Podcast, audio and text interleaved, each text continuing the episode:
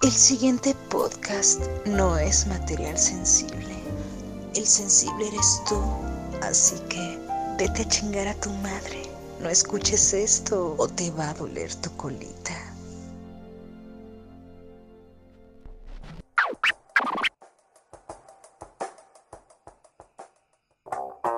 Hay banda que está siguiendo este pedo chido. Hay buenos comentarios. No los contesto porque soy bien ranchero, pero sí hay, pongo ahí un pinche corazoncito de, de YouTube. ¿Qué capítulo es este? Ah, ¿El, el 9? El 9. Bueno, capítulo 9.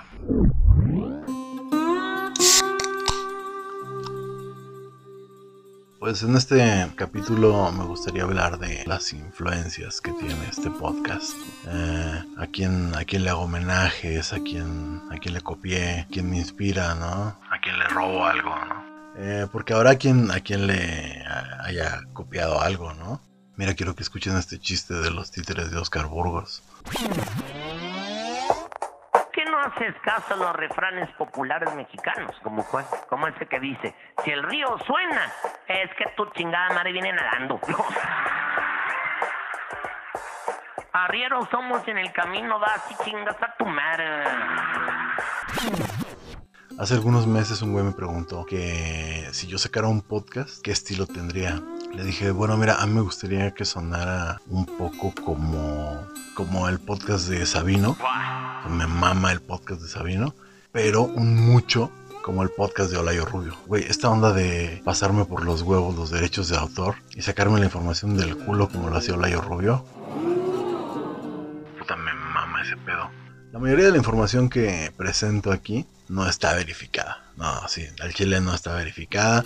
A veces presento información ahí que leí por ahí o que medio me acuerdo. Entonces, eh, el otro día un compa me regañaba porque decía que, que, luego con, la, con el pretexto de que esto es comedia, eh, aviento algunas cosas desde lugares muy cómodos, ¿no? De estas son pendejadas, no le hagas caso, no lo escuches, no lo tomes en serio, vas y chingas a tu madre. Y la neta es que sí, o sea, la neta es que sí es un lugar cómodo porque eh, lo que no quiero es aventarme discusiones con gente que me vale verga. O sea, me la van a venir a hacer de pedo porque digo algo del presidente, porque digo algo de la religión, porque me van a venir a exponer su punto. Su punto me vale verga. Por eso la onda de, ¿sabes qué? Si vas a estar de mamador, ni escuches esto. Esto no es para ti. No quiero, no quiero convencerte de nada, no quiero iluminarte el camino de nada. La verdad es que a mucho de esto ni siquiera le estás poniendo atención. Eh, le pones play y ya. Y si le estás poniendo atención y no estás de acuerdo, pues qué chingados estás haciendo aquí. Ya se te dijo, órale, a chingar tu madre. Porque pinche opinión de la gente siempre es algo que vale verga, ¿no? Sobre todo en redes, güey, porque el otro día estaba leyendo una frase que se le atribuía a Mike Tyson, porque la neta era una de estas imágenes con, con la frase y la foto, ¿no? Mike Tyson. Eh, y la verdad es que soy demasiado vago para andar buscando si es neta o no. Pero la frase decía que las redes sociales están haciendo que la gente se acostumbre a insultarte sin recibir un putazo a cambio. Y yo dije, pues, sí cierto, ¿no? O sea, me recuerda, me recuerda una historia de ACDC.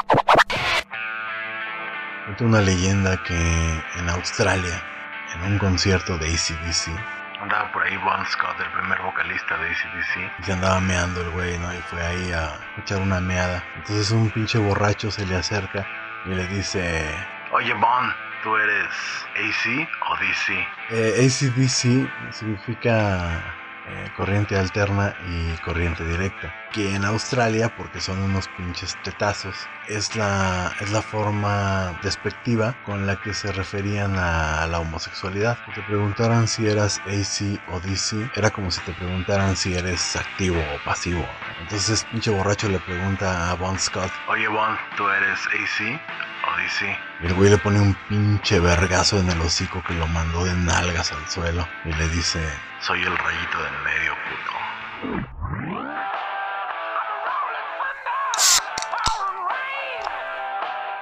Ya no sé ni qué día es, cabrón. Ya ni me acuerdo qué chingo estaba diciendo. Es un poco la advertencia que pone South Park, la advertencia que pone el escorpión dorado. Como, si vas a estar de mamador, chinga tu madre.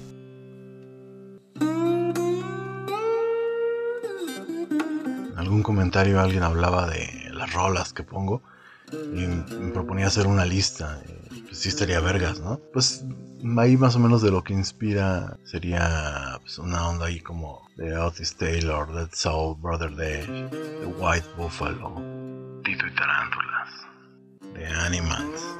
Creo que he puesto un chingo de veces House of the Rising, ¿no? Pues este, este, este estilo como de. Pues, como de música de vaqueros, ¿no? Incluso ahí hubo un capítulo dedicado a Ennio Morricone. Il Mamatore.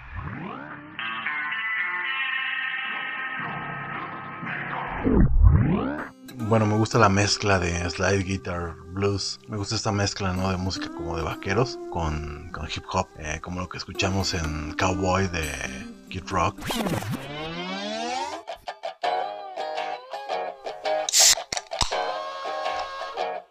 Y más recientemente, pues Gangsta Grass o Dead Soul.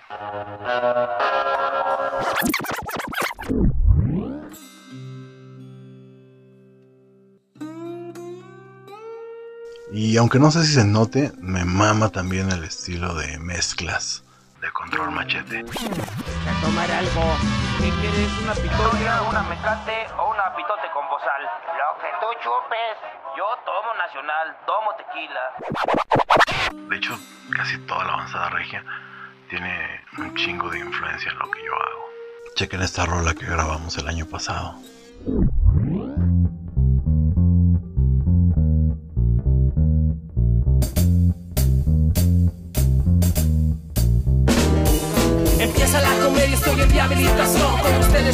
Se que prende la televisión.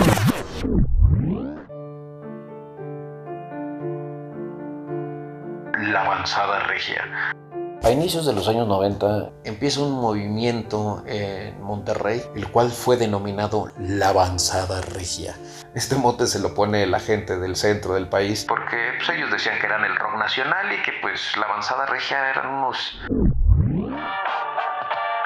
rancheritos que andaban haciendo sus cosillas para empezar a escucharse por sus propios medios. Pero todo esto empieza antes. Eh, a inicios de los 90 se empiezan a crear las plataformas sin querer que darían base para que estos cabrones fueran escuchados, güey. O sea, se abre el Café Iguana que dio oportunidad a estos güeyes. Radiodifusoras como T99 empiezan a tocar su música sin necesidad de que estos cabrones tuvieran disquera. Juan Ramón Palacios Sí, sí, sí, el hermano de la Diana. Tiene su programa el cual era llamado Desvelados y todo esto en conjunto empezaron a, a- a darle auge a la música regiomontana de aquel entonces. Pero fíjate, en 1994, que es cuando empieza todo el desmadre, Surdo Movimiento se lanza a la capital del país, a, al Rocampeonato. Y lo gana. Algo que nunca había pasado. Jamás se pensó que un grupo que no fuera de la capital ganara otro campeonato y Zurdo Movimiento lo hace. Está muy cabrón. Antes todas las bandas estaban o en Ciudad de México, tal vez el Estado de México y Guadalajara. Pero de ahí en fuera no se escuchaba nada, cabrón. Entonces ahí es donde los chilangos, bueno, los, los del centro del país dicen, no mames, ¿qué está pasando en Monterrey, güey? ¿Qué chingados traen estos cabrones? Y la neta traían un chingo, güey. Traían un putero de propuesta. Estos güeyes estaban haciendo fusión, estaban haciendo rock, estaban haciendo...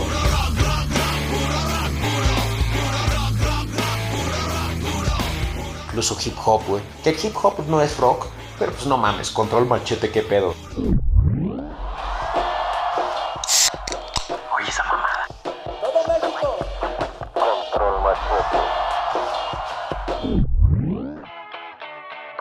Marcó una época, güey. Entonces logran cambiar el mote negativo de la avanzada regia por el nombre de este movimiento que hizo que los ojos Y los oídos. de, de México voltearan a ver a Monterrey y a escucharlo y a consumirlo. Entonces se empezó a hacer algo muy grande y muy chingón que lamentablemente pasó a chingar su madre cuando empezó a aumentar la inseguridad en Monterrey y pues con ellos todas las plataformas.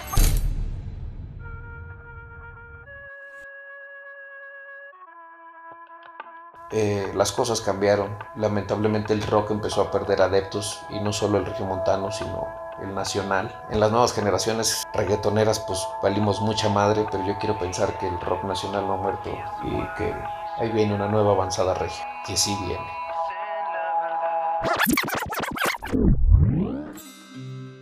Me maman esas bandas. De hecho, yo casi siempre salgo al escenario con una rola de Genitalica. Y a veces con una de Link Ray. También me mama Quentin Tarantino.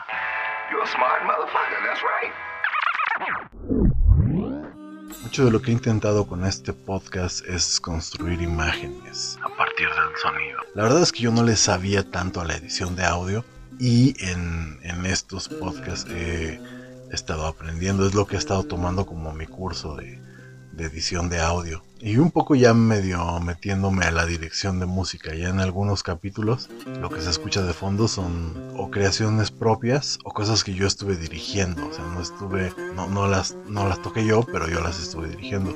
Incluso hay algunos de los fondos donde lo que se oye soy yo haciendo beatbox. A la verga.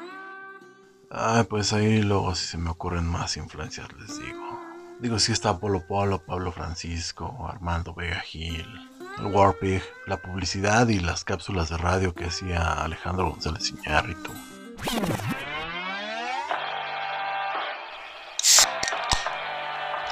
Nunca podré olvidar el momento en el que por primera vez la escuché.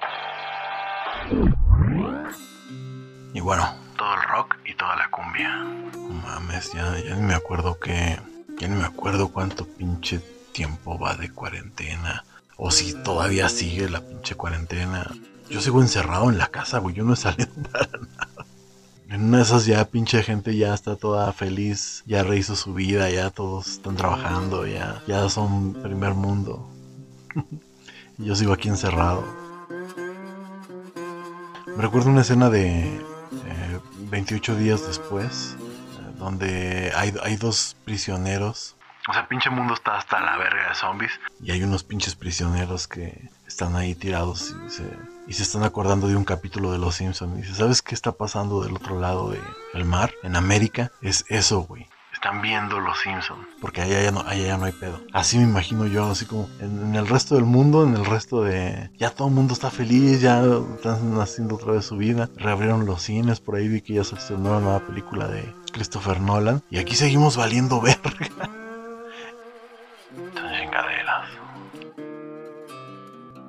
chinga le ha dado la pandemia a la industria del entretenimiento, no? O sea, eh, o sea lo, pues lo viví yo desde los mis shows, por ejemplo, se fueron a la verga. No es como que hubiera muchos, pero había. Y de repente se fue todo a la verga. Y, y, pues fueron, ya van que 6, 7 meses, 8, no sé, un año.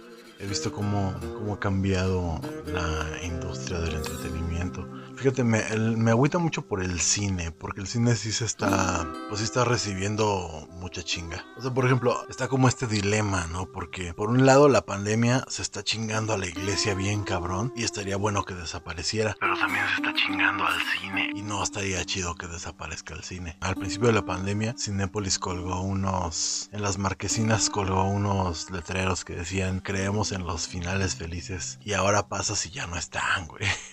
Está de la verga ese pedo.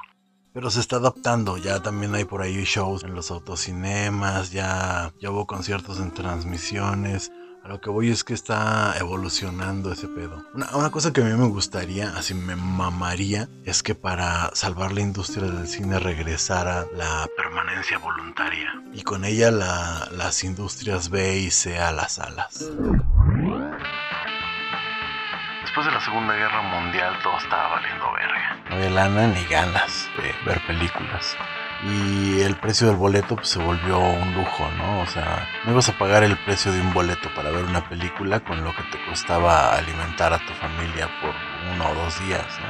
Pero pues las pinches películas ya estaban hechas, ni modo de estrenarlas gratis o de guardarlas hasta que mejorara el tiempo. Entonces lo que se les ocurrió a los productores del antiguo Hollywood fue hacer películas más baratas para estrenarlas con los estrenos grandes. Entonces estas películas tenían un presupuesto de entre el 1 y el 10% de lo que costaba una superproducción y se estrenaban al mismo tiempo. De forma que con un boleto podías quedarte todo el pinche día viendo películas de serie B y de serie C, que eran mucho más baratas, y además veías el estreno mamalón. Con el tiempo, el cine de serie B fue haciendo sus propias tramas y su propia estética. Se permitían más cosas ya que el riesgo no era tanto, y se usaban algunos recursos creativos para suplir las carencias, porque pues a falta de pan, totopos. Uf, estaría verguísima que además, como daño colateral, se fuera a la verga la corrección política, ¿no? Con el estreno de Puercos machistas del espacio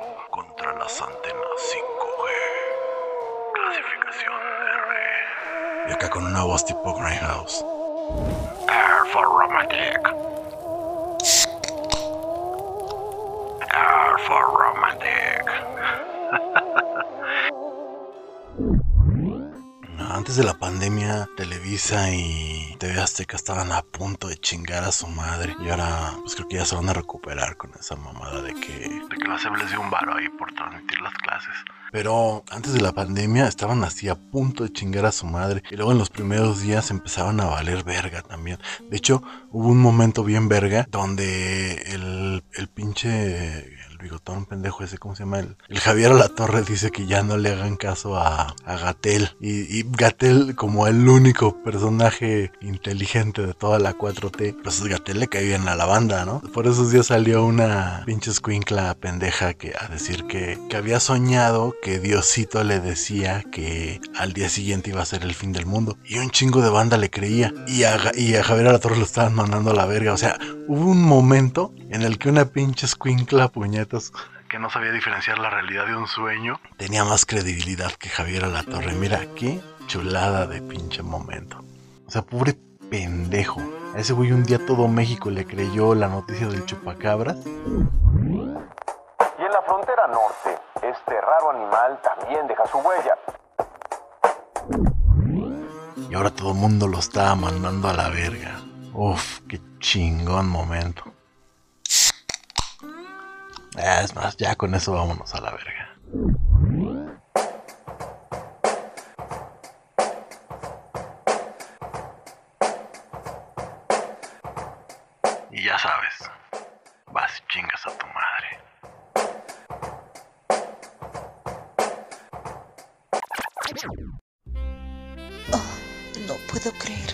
Sigas oyendo esta mierda. Bueno, ya se acabó.